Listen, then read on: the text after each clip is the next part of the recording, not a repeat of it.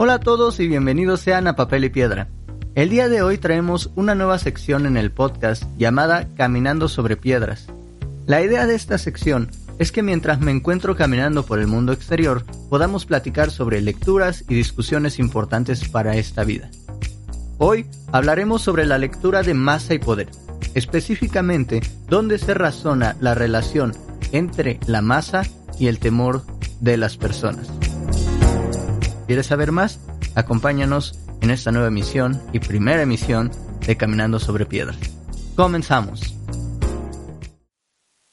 No camines delante de mí, puede que no te siga. No camines detrás de mí, puede que no te guíe. Camina junto a mí y sé mi amigo. Albert Camus. Hace poco tiempo, en un rato que tuve, eh, conseguí el libro de Masa y Poder. Ahorita mismo no recuerdo bien cuál es el nombre. Es un libro que te lo encuentras en varias editoriales. En particular, si lo buscas, estará en Alianza Editorial. Y el cual me pareció bastante interesante desde el cómo lo mencionan. Mencionan que el autor estuvo desde muchísimos años, que se aventó varios años haciendo esa obra y que él esperaba que fuera su obra máxima. Entonces, lo que hacen eh, un pequeño resumen que hacen al principio, es decir, como, ¿sabes qué? Es que es una obra muy buena. Es la mejor obra que pudo hacer. Bueno, entonces, solo agarré la primera línea o las primeras dos páginas, si no me equivoco. Va dividido en secciones.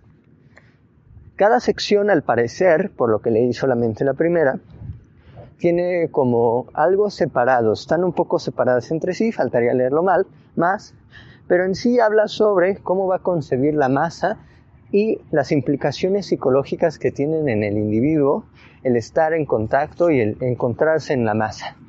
Entonces, por supuesto que hasta ahora no la ha definido, porque lo hará a partir de todo lo que vaya construyendo en el texto, pero sí te ejemplica algunas cosas. El primero es la masa y el temor al contacto, si no me equivoco. ¿De qué trata ese?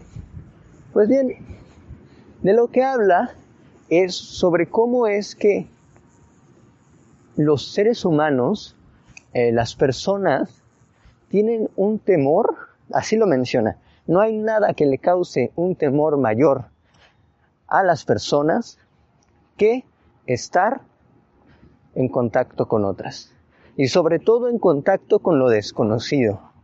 Y nos pone varios ejemplos. Imagínate, tú estás caminando por la calle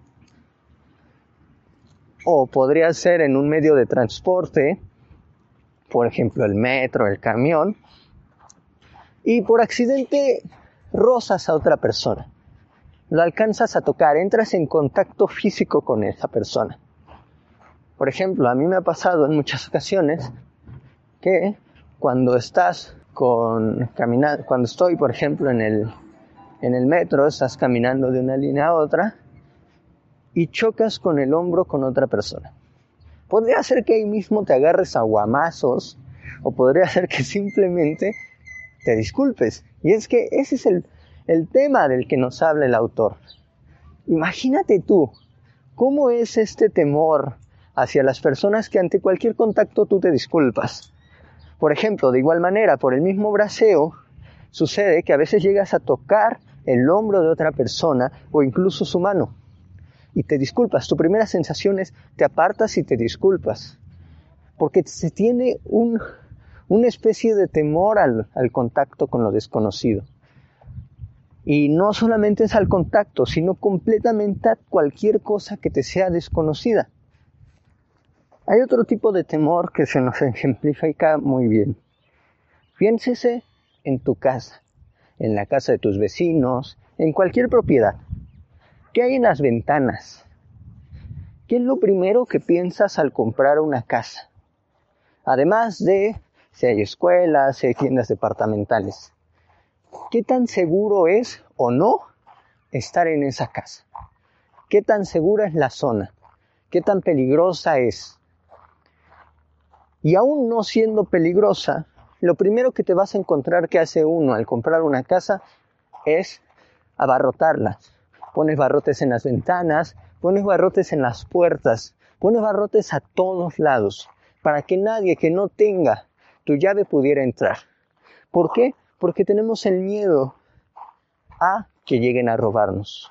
Pero es que incluso él piensa que va un poco más allá del miedo a robarnos. Incluso el miedo a que alguien desconocido entre. El miedo a que algo pase siempre que tú no lo estés controlando. Y te aíslas. Y cada vez más te aíslas y te aíslas. Por ejemplo, en algunas casas en las que están como... ¿Cómo se llaman estas cosas? Por ejemplo, en las zonas habitacionales. Las zonas habitacionales tú estás en tu casa y al lado hay otra. Son comúnmente del mismo color, del mismo tamaño y de la misma forma. No es como que tú te hayas comprado un terreno y hay hecho, no. Son zonas en las que ya están hechas las casas, tienen su propia forma, tienen su propia forma de organizarse y simplemente lo que haces es habitar ahí. Esas zonas departamentales se caracterizan por tener especies de ciertas secciones, incluso dentro de la propia zona departamental y van seccionando a las personas. Cada una de estas secciones tiene su propia reja, tiene su propio sistema de entrar o tiene su propia eh, entrada hacia los autos regulada. Entonces tú desde ese inicio te aíslas hacia los demás, te aíslas en un pequeño conjunto que va a ser aquella sección. Pero incluso dentro de las secciones, cuando ya te encuentras con tus vecinos, realizas lo mismo. Entonces te aíslas más tu casa es un aislamiento. Y luego pones barrotes, pones púas, pones un montón de materiales para aislarte todavía más. Es un aislamiento constante que se da precisamente por el temor a lo desconocido. ¿Hasta qué punto llega? Entonces, lo que se nos dice ya para finalizar, después de dar varios ejemplos, es, imagínate ahora ¿Cómo es que una persona, o más bien pregúntate, cómo es que si tenemos miedo a lo desconocido, si tenemos miedo al contacto con otra persona, al, pequeño, al más pequeño roce, ¿cómo es que una persona puede convivir con otra? ¿Cómo puede evitarse esto? ¿En qué punto es cuando se deja esta situación? Pues bien, se nos menciona que cuando la persona se encuentra en la masa, cuando se adentra una masa, es cuando puede salir de esa situación temerosa. Ya no le tenemos miedo al contacto cuando estamos en la masa. Ya no tenemos temor a lo desconocido, a la otra persona que no conocemos, que nunca hemos visto, porque estamos en la masa. Y yo lo pensé así. Imagínate en un concierto. En el concierto todos están súper, súper amontonados. Todos están sudando, todos están tocando, todos están gritando, no te dejan ver, quitas, empujas. Y ahí no hay un temor. Estás en la masa. Estás en una gran cantidad de personas las cuales no sienten este temor al contacto.